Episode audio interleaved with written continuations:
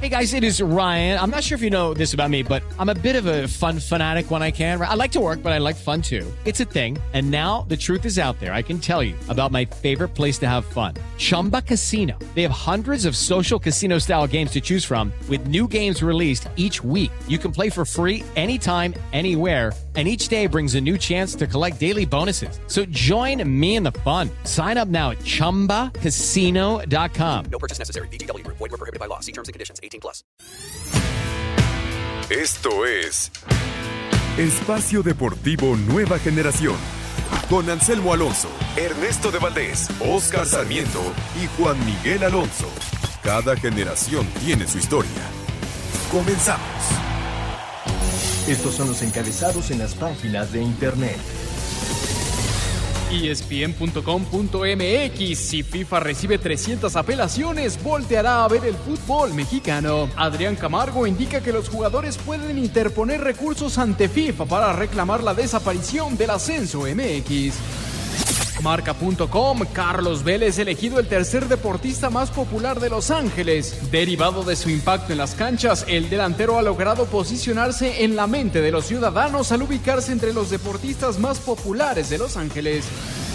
Mediotiempo.com, Chivas y Toluca decepcionaron con el primer empate sin goles en la I-Liga. Gudiño brilló. Raúl Gudiño y Alan Medina se enfrentaron en el duelo entre Chivas y Toluca de la I-Liga correspondiente a la jornada 3.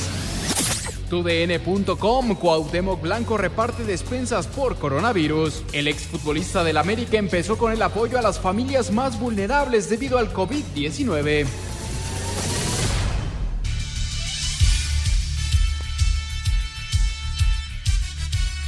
Amigos, amigos, bienvenidos. Esto es Espacio Deportivo, nueva generación de Grupo Asir para toda la República Mexicana. Como todos los domingos, junto a Juan Miguel Alonso, Oscar Sarmiento, su servidor Ernesto de Valdés, trabajamos bajo la producción de Mauro Núñez, los controles de Francisco Caballero, para hablar durante una hora de lo más destacado en el mundo deportivo, recordándoles a todos que en la medida de lo posible hay que quedarse en casa, hay que acatar las reglas de salubridad para salir lo antes posible de este problema del coronavirus que ha atacado a todo el mundo, pero con muchos temas que platicar el día de hoy, la I-Liga MX BBVA, el tema del ascenso y descenso en el fútbol mexicano, la NBA, Fórmula 1 y mucho, mucho más. Pero antes, antes te saludo de forma remota. Juan Miguel Alonso, ¿cómo estás? ¿Qué tal Ernesto? Un saludo, un saludo a hasta la cabina, a nuestros compañeros en redacción de estar con ustedes este domingo. Seguramente debes estar muy contento y de mantenerles largos porque tu equipo cumplió años, Ernesto. 104 años cumplió, cumplió los Potros de Hierro del Atlante. Tenemos un invitado muy especial que ya estaremos platicando con él un poco más adelante. Oscar Sarmiento, también de manera remota, ¿cómo estás? ¿Qué tal, Ernesto? Juan, muy buenas noches. Bien, aquí como, como mencionas en casita, cuidándonos un ratito y sí, como dice Juan, fue tu gran fin de semana con tu gran equipo que cumple 104 años de historia.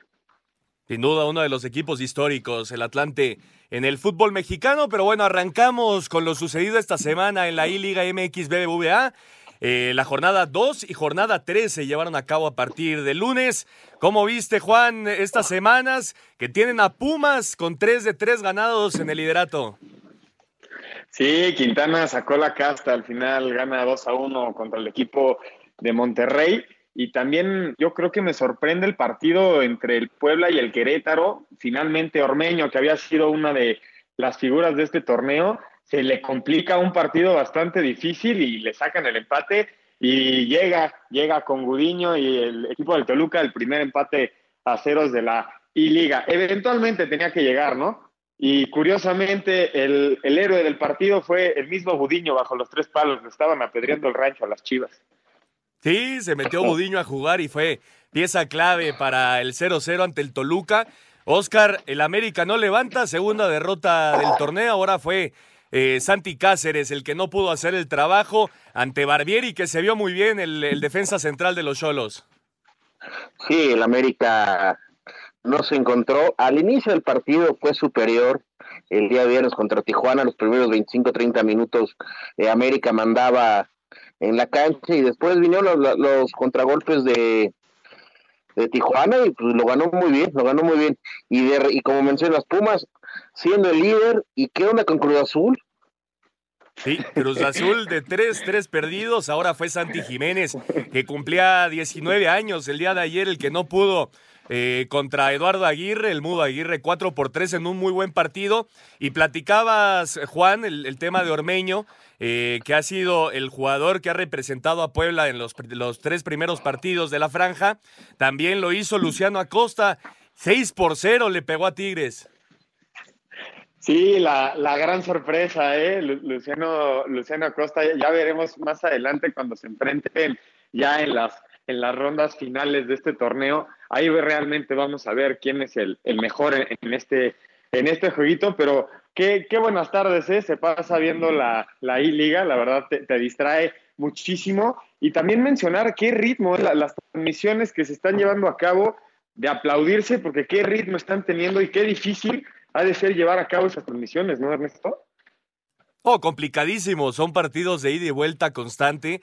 Eh, a pesar de que son ocho minutos, son, son ocho minutos de estar hablando todo el tiempo y ponerle emoción y al mismo tiempo mandar al, anuncio y estar hablando con los analistas y al mismo tiempo estar eh, viendo las reacciones de los jugadores. En fin, sí, sí es muy complicado y un nombramiento especial a todos los que han llevado a cabo las transmisiones de este, de estos, de este torneo de la I-Liga MX y falta un partido de la jornada 3 con Nicolás Sosa, que repite Oscar en su tercer partido también al frente de León, enfrentando al Pachuca y a Romario Ibarra.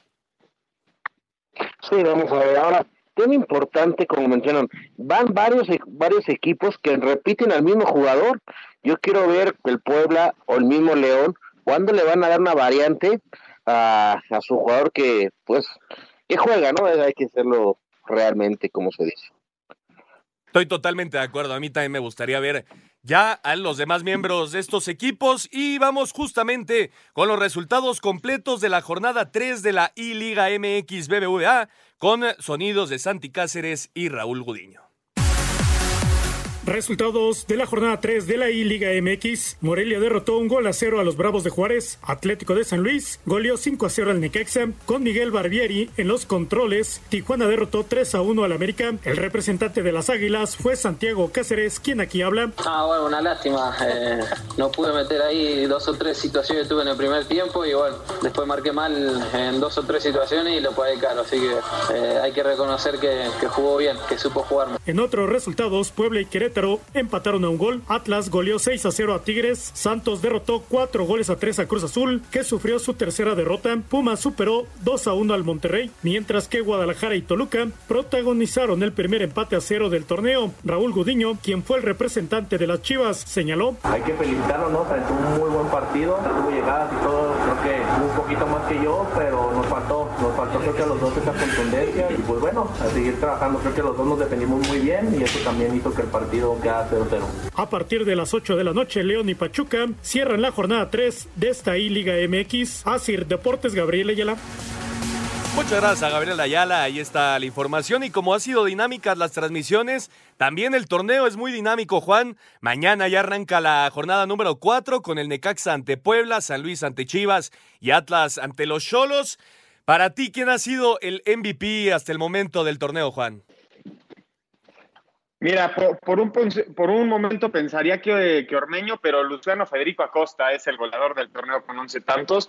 Me parece que es el mejor jugador del torneo hasta el momento. Y no nos han dejado ver más a Felipe Pardo, que se vio muy bien con el Toluca, que me parece va a ser uno de los jugadores especiales en este torneo. Oscar, la pregunta para ti a ver con el América ante Juárez en esta jornada número 4, después de lo que has visto con Gio, con Santi Cáceres, ¿a quién te gustaría ver? A Giovanni, Giovanni es el que más le, le entiende a la, la, consola. La verdad, en los tres partidos es el jugador del plantel que mejor enseñó cosas, ¿no? varias fantasías y demás dentro de la cancha. Sí, de acuerdo, de acuerdo. El martes sigue la jornada con el Monterrey contra Querétaro, el América contra Juárez, Morelia ante León y el miércoles Pachuca contra Tigres, Toluca, Cruz Azul, Santos y Pumas cierran la jornada y recordar que cada jueves de este torneo no hay partidos, así que la jornada 5 arrancará el próximo viernes. Así el tema de la I-Liga MX BBVA, que de verdad que nos está divirtiendo. Y bueno, ya dejando de lado el tema virtual, metiéndonos en la realidad, se anunció que cinco años no habrá ni ascenso ni descenso. Así lo anunció el presidente de la liga, Enrique Bonilla. Después de varias reuniones entre los dueños de los equipos, el presidente de la Liga MX y Ascenso MX, Enrique Bonilla, confirmó que se elimina el ascenso y descenso por los próximos cinco años y se da por finalizado el torneo Clausura 2020 de la Liga de Plata sin campeón. La implementación de este proyecto de estabilización contempla la siguiente estrategia. Eliminar el descenso y el ascenso de los clubes en tanto se consolida el proyecto. El proyecto eh, habla de un periodo de cinco temporadas. Dar por terminada la temporada 2019-2020 del ascenso MX sin que se tenga campeón de la división. Crear un formato de división que tenga como uno de sus objetivos ser semillero de jugadores, por lo que se elimina la regla de menores en la Liga MX a partir de la temporada 2021. Se destinarán 60 millones de pesos repartidos en partes iguales a los 12 clubes, con el fin de apoyar el crecimiento de los clubes que actualmente se encuentran en el ascenso MX y que continúen participando en la nueva división y que logren consolidar su crecimiento y su desarrollo, se destinarán 240 millones de pesos anuales por temporada durante las siguientes cinco temporadas, es decir, 20 millones de pesos anuales por club. Así, Deportes Gabriel Ayala. 20 millones de pesos anuales por club para desaparecer la, la Liga de Ascenso. ¿Qué te parece la decisión, Oscar? No, terrible, terrible, terrible. Eh, se habla de un desarrollo, de un crecimiento y me parece que, que, que, va hacia lo contrario. Se le va a perder muchos intereses, muchas cosas, y no nomás de la primera A, o sea, la gente que, que trabaja en la segunda Premier y todo eso, que llega un ascenso, porque en segunda, tercera se puede ascender, puede creciendo y, y, ir buscando ese crecimiento, ese desarrollo hacia el máximo circuito. Pero yo pregunto, si tú eres campeón de tercera y después eres campeón de segunda, ¿qué va a pasar? Ahí, hasta ahí te, te, estacionas. Ahora, los dueños de los equipos le van a querer invertir otra vez para llegar a un lugar y estancarte. Juan. Está, está difícil, ¿no?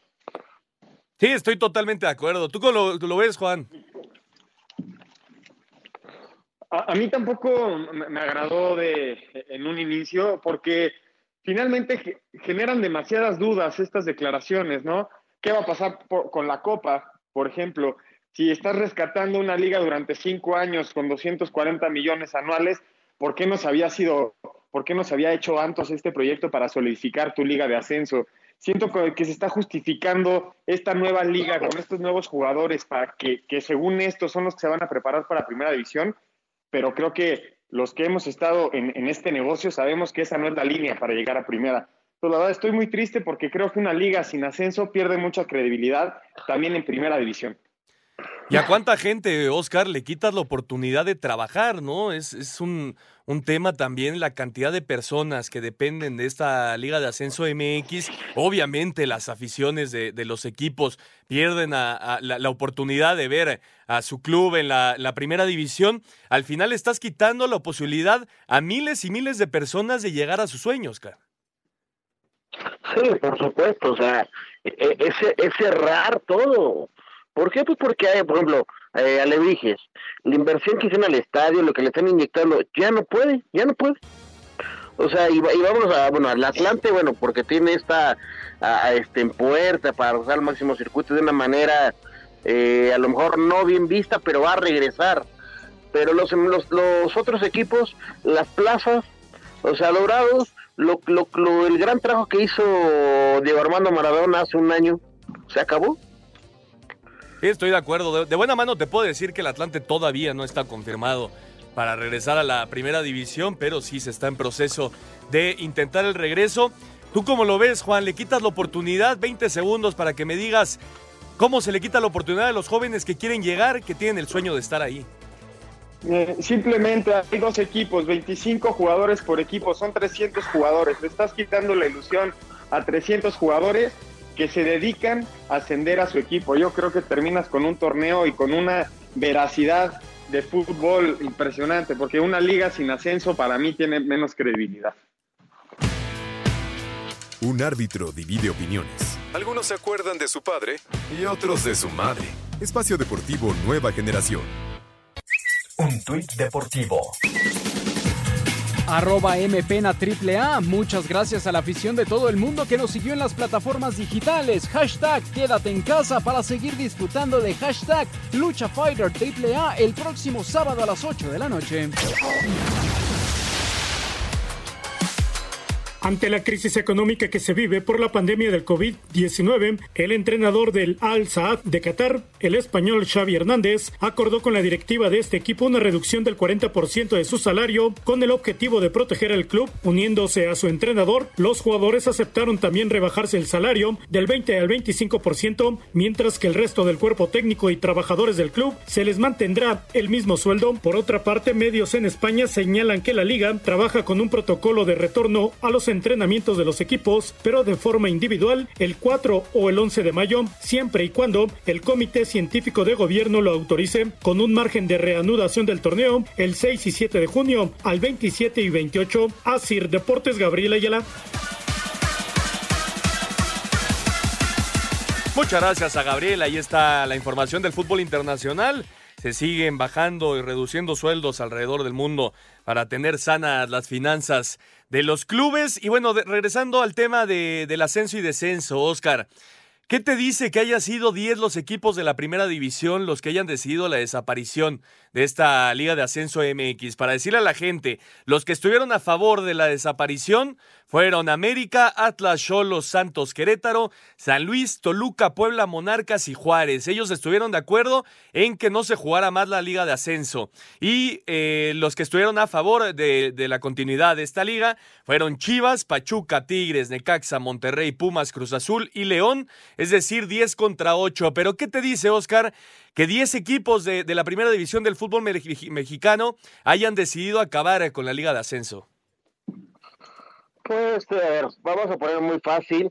eh, me parece que por negocio, para no este, tener más gastos en la famosa esta temas de la multifamiliaridad y multiequipos de, de la primera división con el, con el ascenso.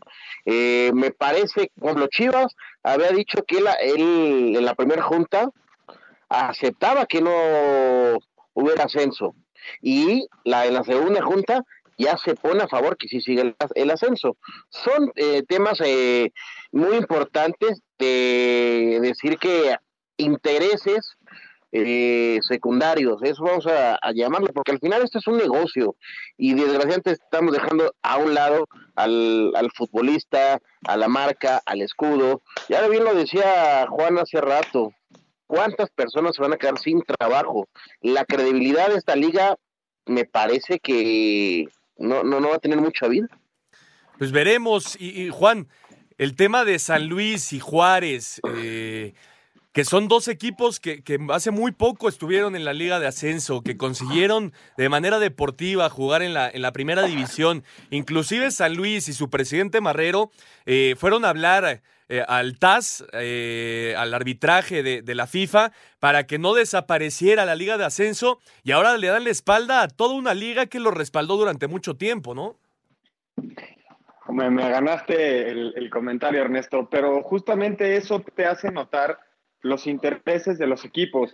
También fue, fue una votación bastante cerrada, finalmente fueron dos votos, ¿no? Lo, los que hacen la diferencia, pero lo que es una realidad es que lo que mencionaba Oscar hace rato del romance del fútbol y la camiseta, eso no, eso no paga las, las nóminas, las altas nóminas, y yo creo que esta decisión la toman los, los dueños con la idea de proteger al fútbol de primera división, empleando más restricciones para los equipos que juegan en la primera división, porque finalmente lo que es una realidad es que la liga de ascenso se abandonó, se abandonó comercialmente, se abandonó mediáticamente, la, la, afición lo mencionan en uno de los puntos, lo menciona Bonilla, de las razones por las que la Liga de Ascenso desaparece es porque sus mejores entradas tenían 8 mil personas. Entonces, estás hablando de una liga que se dejó hace mucho tiempo y que hoy actúan en contra y sí, no nos gusta a los futboleros y a todos los que estamos dentro del argot del deporte porque es un funcionamiento común para nosotros y algo lógico que se había venido construyendo.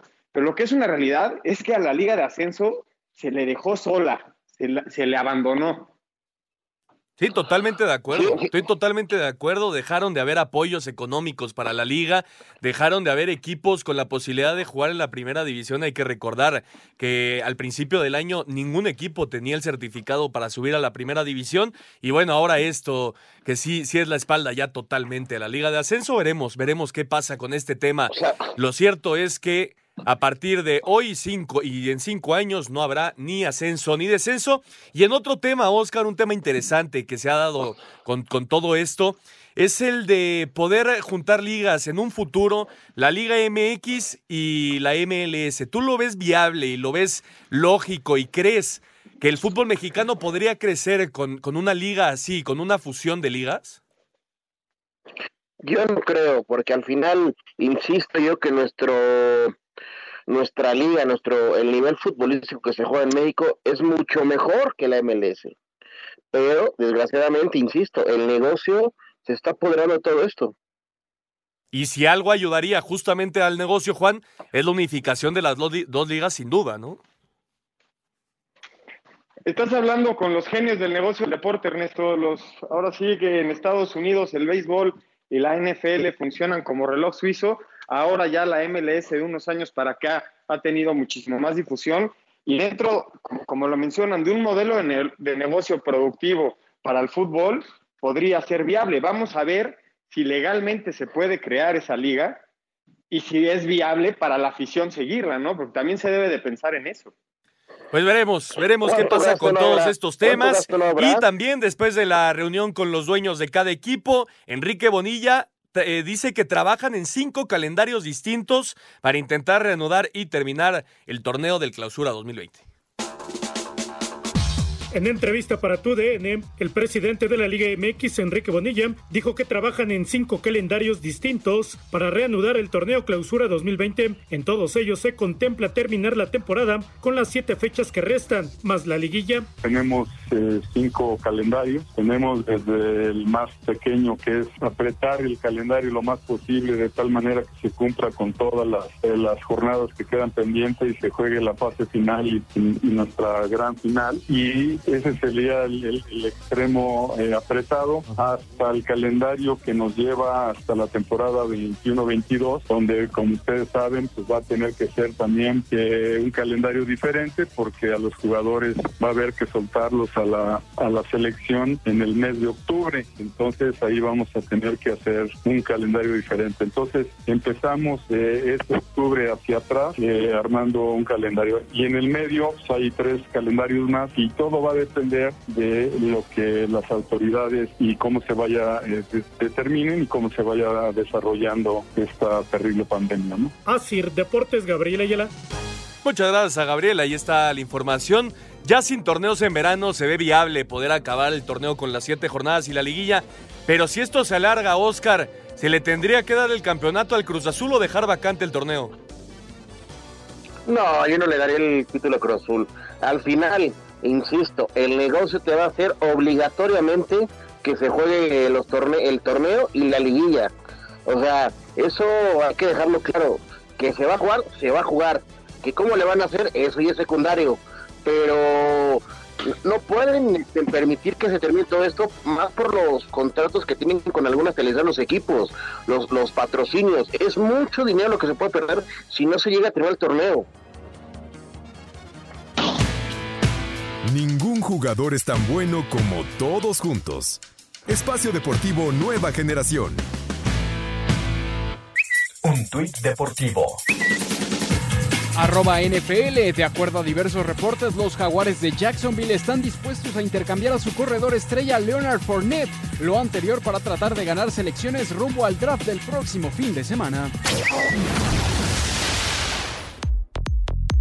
Ante la posibilidad de que el Atlante sea uno de los equipos que regresen a jugar al máximo circuito y a la Ciudad de México, el técnico del América Miguel Herrera dijo que le encantaría que esto pasara, ya que le tiene un gran cariño al equipo donde jugó y que le dio la oportunidad de iniciar su carrera como estratega. Me encantaría, me encantaría, me, pondría algo muy contento porque es un equipo que tengo mucho cariño, me voy desde chico, ahí viví cosas importantes, me dieron la oportunidad, ojalá y se pueda dar, pero bueno, reitero, esperemos que se den los acontecimientos, ¿no? Asir Deportes, Gabriel Ayala.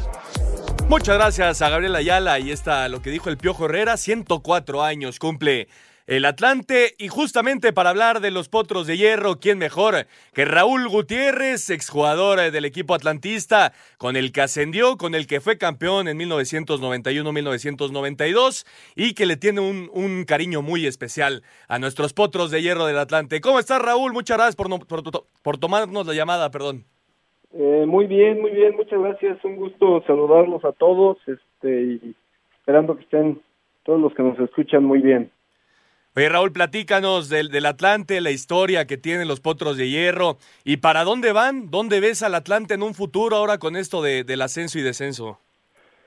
Pues la verdad es que uno siempre que, que hablan de, de las situaciones que vive que viven los potros, bueno, te, te pones a pensar en, en todo ese proceso y ese cariño que les tienes y después también te pones a pensar en, en las situaciones que, que, que, más pudieran convenir para, para un equipo así, ¿no? Porque al final a todo el mundo nos encantaría que, que deportivamente el equipo se ganara una participación en primera división eh, del ascenso a la primera división, como fue parte de nuestra historia personal pero pues las circunstancias son distintas y sin duda eh, eh, pues, Atlante es un, equipo que, que tiene todo un historial en primera división y que sería muy muy interesante verlo de nuevo en la en la mayor liga de México.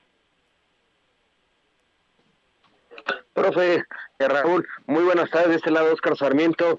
Eh, ¿qué es, ¿Cuál fue el mejor momento que recuerda usted como jugador de, del Atlante? ¿Qué lo marcó mucho en, en, en su andar en ese gran equipo? Eh. Pues mira, yo creo que ese ese paso de, del, año 91 al 93 fue como que meteórico para un servidor, ¿no? Estás hablando de que en, en, el, en mayo, en julio, ¿no? Estábamos quedando campeones en la división de ascenso en el 91 y por ahí de diciembre de ese mismo año, diciembre, enero, me convocaron a, a, la selección nacional con Menotti ya ya en primera división entonces son son de esos este, recuerdos que tengo con mucho cariño y, y sobre todo por la forma no o sea estar en en el ascenso y, en unos cuantos meses estar en en la selección eso eso sin duda me marcó ¿Qué tal Raúl? ¿Cómo estás? Un gusto saludarte de este lado del micrófono, Juan Miguel Alonso. Eh, después de tener una gran racha con la selección mexicana, con las inferiores, te tocó probar suerte como director técnico del Atlante en 2017 y ahorita que está esta situación acerca de que se termina el ascenso, tú como técnico del Atlante, ¿sentiste en algún momento que esa liga era infravalorada por la Federación Mexicana? Pues mira, es, complicado eh, a veces hablar o generalizar, ¿no? Yo te puedo decir que, que lo que viví en Atlante, bueno, pues fue una situación que no tenía necesariamente nada que ver con, con lo que ahora pasa con, con, con el ascenso, ¿no? O sea, el Atlante siempre ha sido o ha tenido esa eh, eh, triste acento de que te tardan en pagar, sí te pagan, pero te tardan en pagar, no te pagan, no te pagan en el momento adecuado, algunos les quedan a deber, entonces, eh, situaciones administrativas que han, creo que, acompañado a Atlante desde toda la vida, ¿no? Esas malas costumbres que, que ningún equipo debe de tener. Entonces, yo creo que tenemos que hacer ese paréntesis para después analizar todo lo que sucede en la Liga de Ascenso, que sin duda eh, eh, es muy difícil para muchos equipos eh, de repente mantener una plantilla, sin embargo, esos esfuerzos que se están haciendo o que se estaban haciendo, pues siempre era recompensado más que nada por, por la eh, por lo deportivo, ¿no? Por lo que generaba deportivamente esos equipos, aunque a veces no no fueran las situaciones idóneas. Entonces yo creo que hoy hoy el tema del del descenso y el ascenso pasa más por lo que se pretende en la en la primera división que que lo de la liga misma de ascenso, ¿no? Yo creo que es un un tema eh, con muchos escenarios, desde el escenario deportivo, el escenario administrativo y después también el, el, el escenario social, ¿no? Que también eh, todos estos equipos representan eh, fuentes de ingresos para mucha gente, más allá de la parte estructural de, de los equipos, eh, representan el fútbol que hay muchas veces en las comunidades y, y, eso yo creo que también, vamos, se debería haber tomado en cuenta. ¿Cómo tomas la decisión tú, profe, de, de, de, acabar con el ascenso estos cinco años que se podrían alargar a más?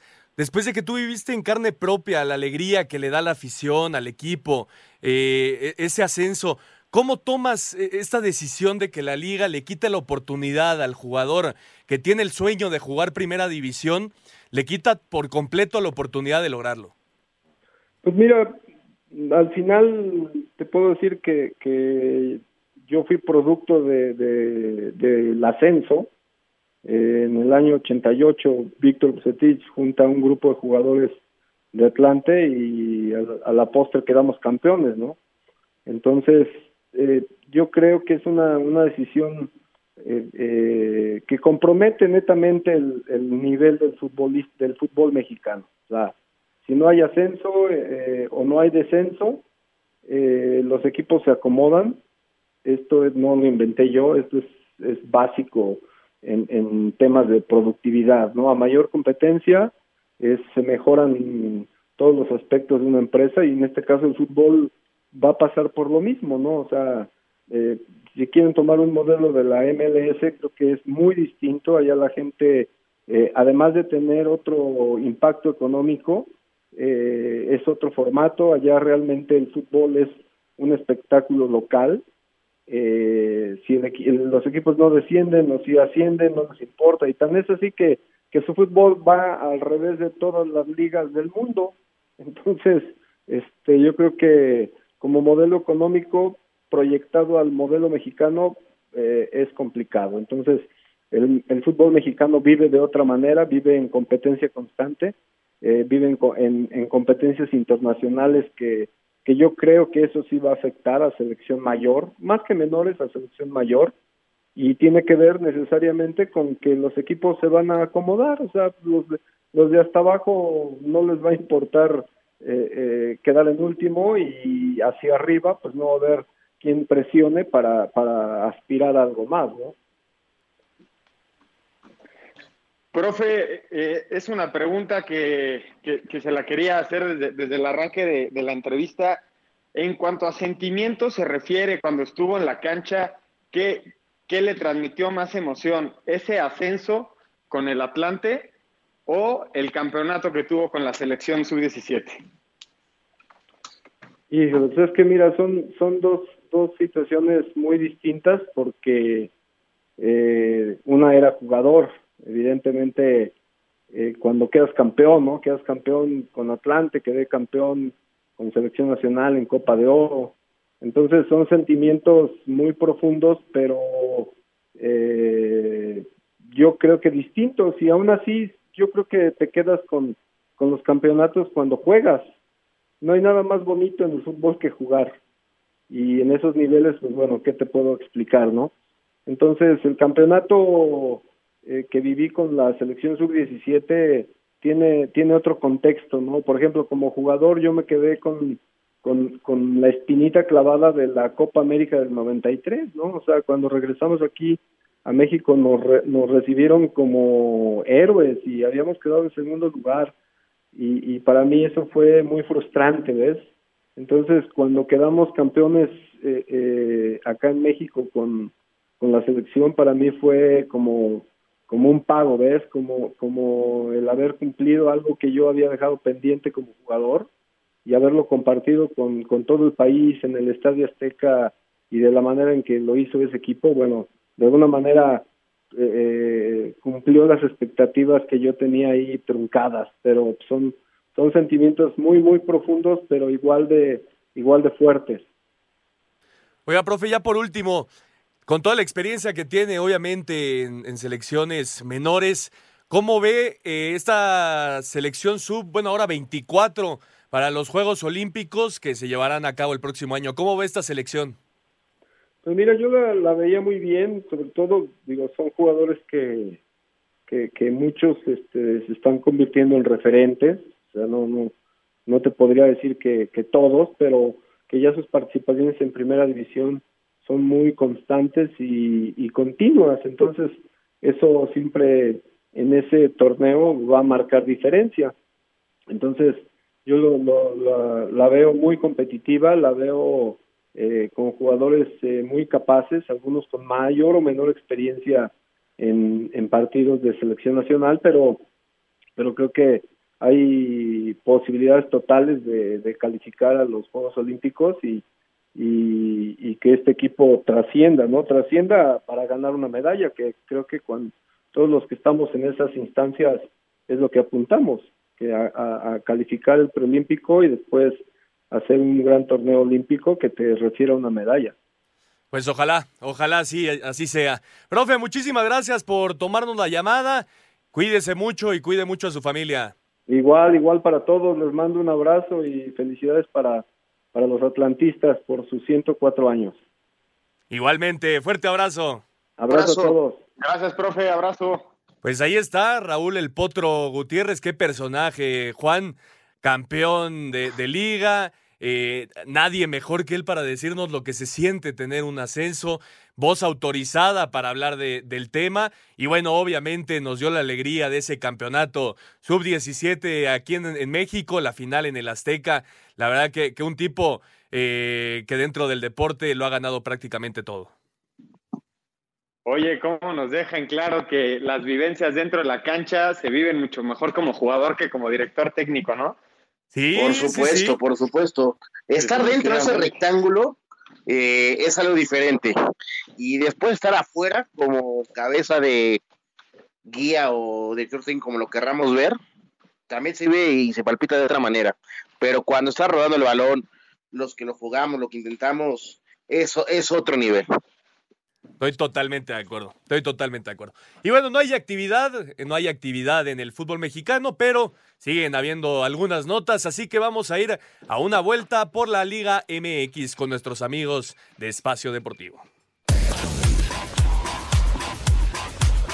Mucho mejor. El hecho de que por la pandemia del COVID-19 hayan sido suspendidos y pospuestos muchos eventos, entre estos los Juegos de Tokio, Fernando Venegas espera tener otra oportunidad. Uno como jugador aspira siempre a jugar a, los eventos más importantes. Jimmy nos dice que, que, después de un mundial lo mejor que puedes vivir como jugador son unas Olimpiadas. Obviamente desde mi punto de vista por algo pasan las cosas, no venía jugando, no venía teniendo el ritmo que se requería para estar en esa selección y tomar este año que viene como una oportunidad oportunidad para llegar a ser considerado y Dios quiere poder estar en Juegos Olímpicos. Es un sueño que obviamente me gustaría cumplir. Desde Monterrey informó para CIR Deportes Felipe Guerra García.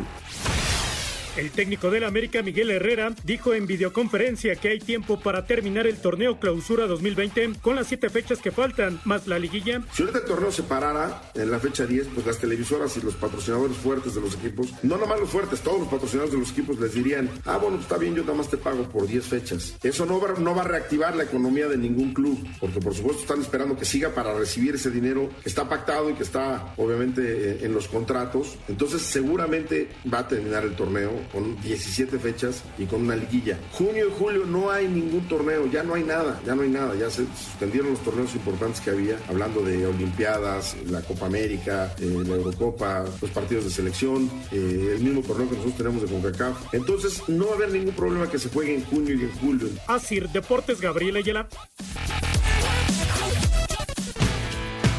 Ningún jugador es tan bueno como todos juntos.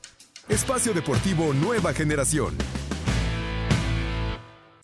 Un tuit deportivo. Arroba MDB Diario, el delantero mexicano Fernando Villalpando terminó como líder de goleo de la fase regular de la Liga de Nicaragua con 10 anotaciones.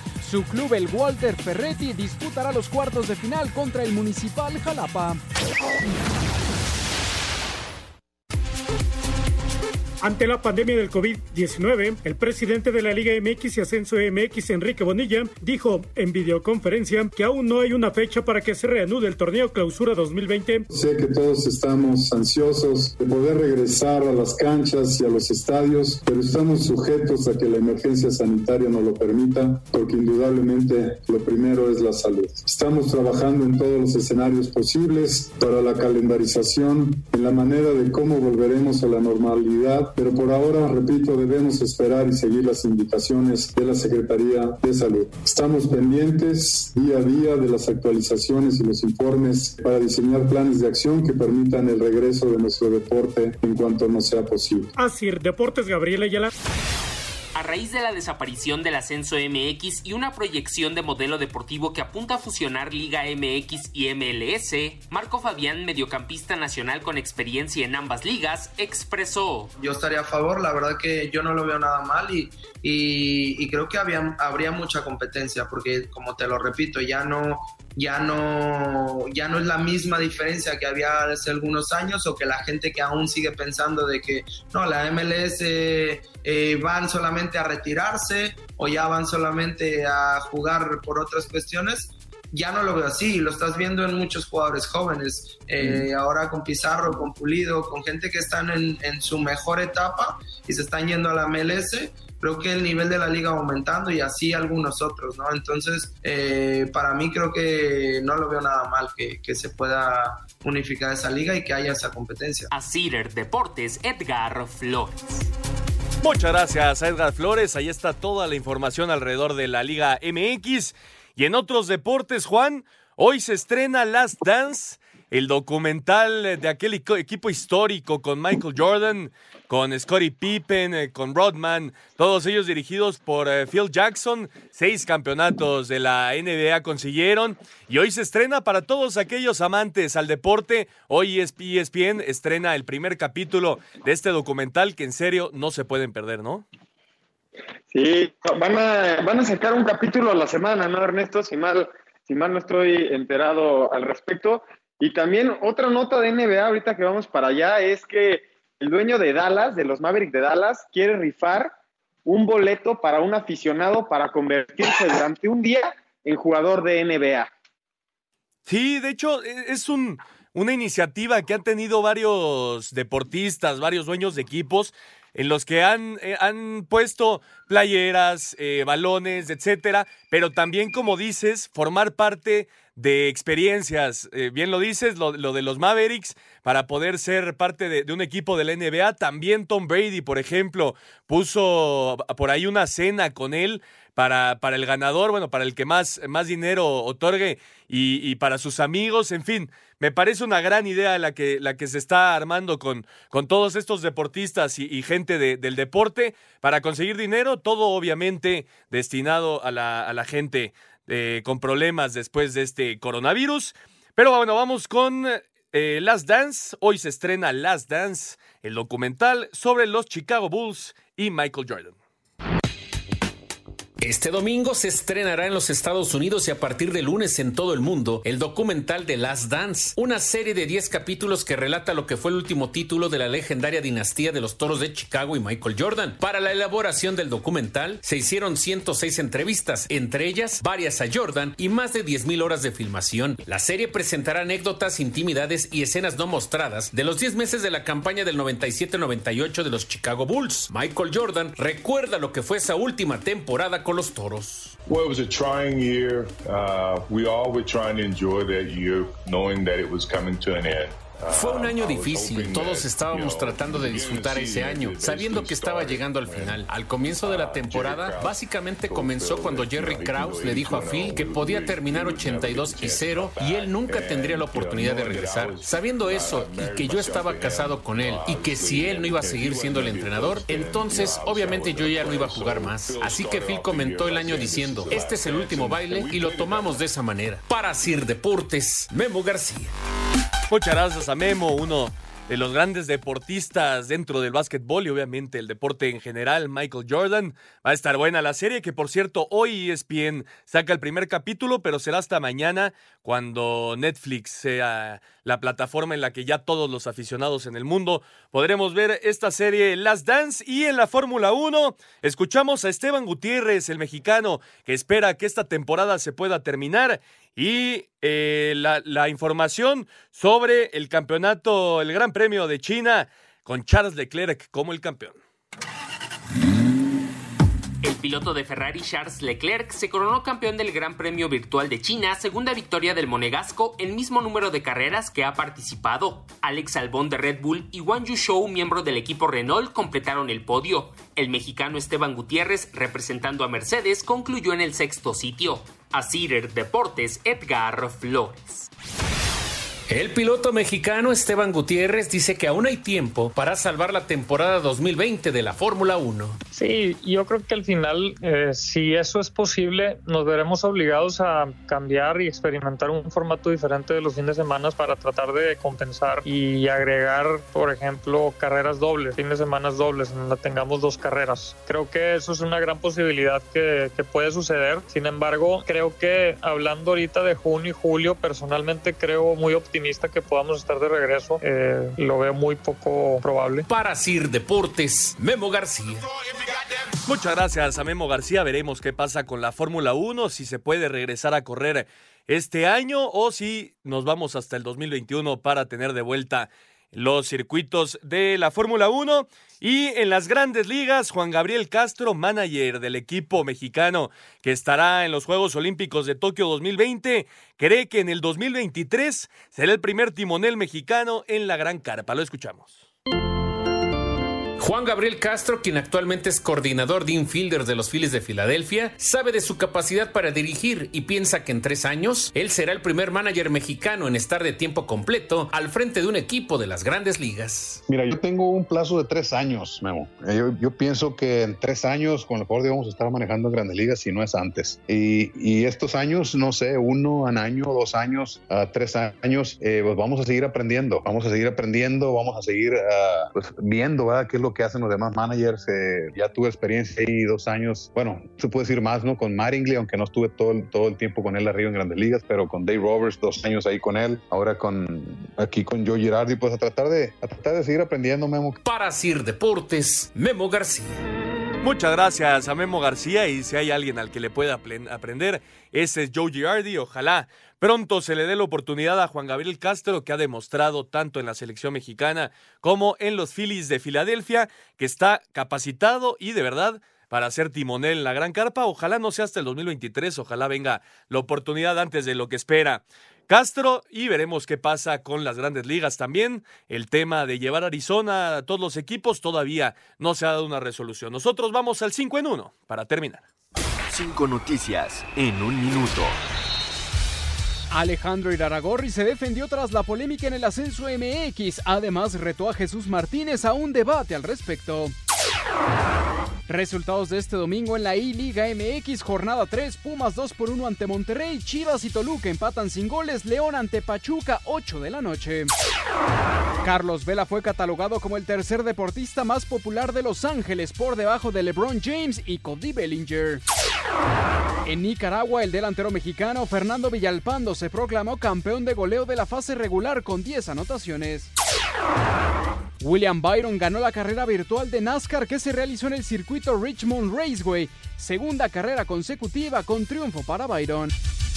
Perfecto, muchas gracias Mauriño, ahí está el 5 en 1. Y por cierto, Juan, a partir del jueves y hasta el sábado, da inicio el draft de la NFL de manera virtual, donde se espera que Joe Burrow eh, de LSU sea el, el, pick número uno global de los bengalíes de Cincinnati y se convierta así en el coreback eh, franquicia de estos bengalíes que necesitan retomar eh, el camino después de que Dandy Dalton ya no ha respondido en los controles. Pero bueno, va a ser una experiencia totalmente diferente. Se esperaba que fuera en Las Vegas, en la misma fecha este jueves. Pero que fuera en Las Vegas y obviamente con público. Ahora será de manera virtual y cada quien en su casa. Y el comisionado Roger Goodell va a ser el que dé los picks desde su sótano. Pues bueno, la próxima semana estaremos en contacto, Juan Miguel Alonso, Oscar Sarmiento y su servidor Ernesto de Valdés, en una edición más de Espacio Deportivo Nueva Generación. Buenas noches y buena semana.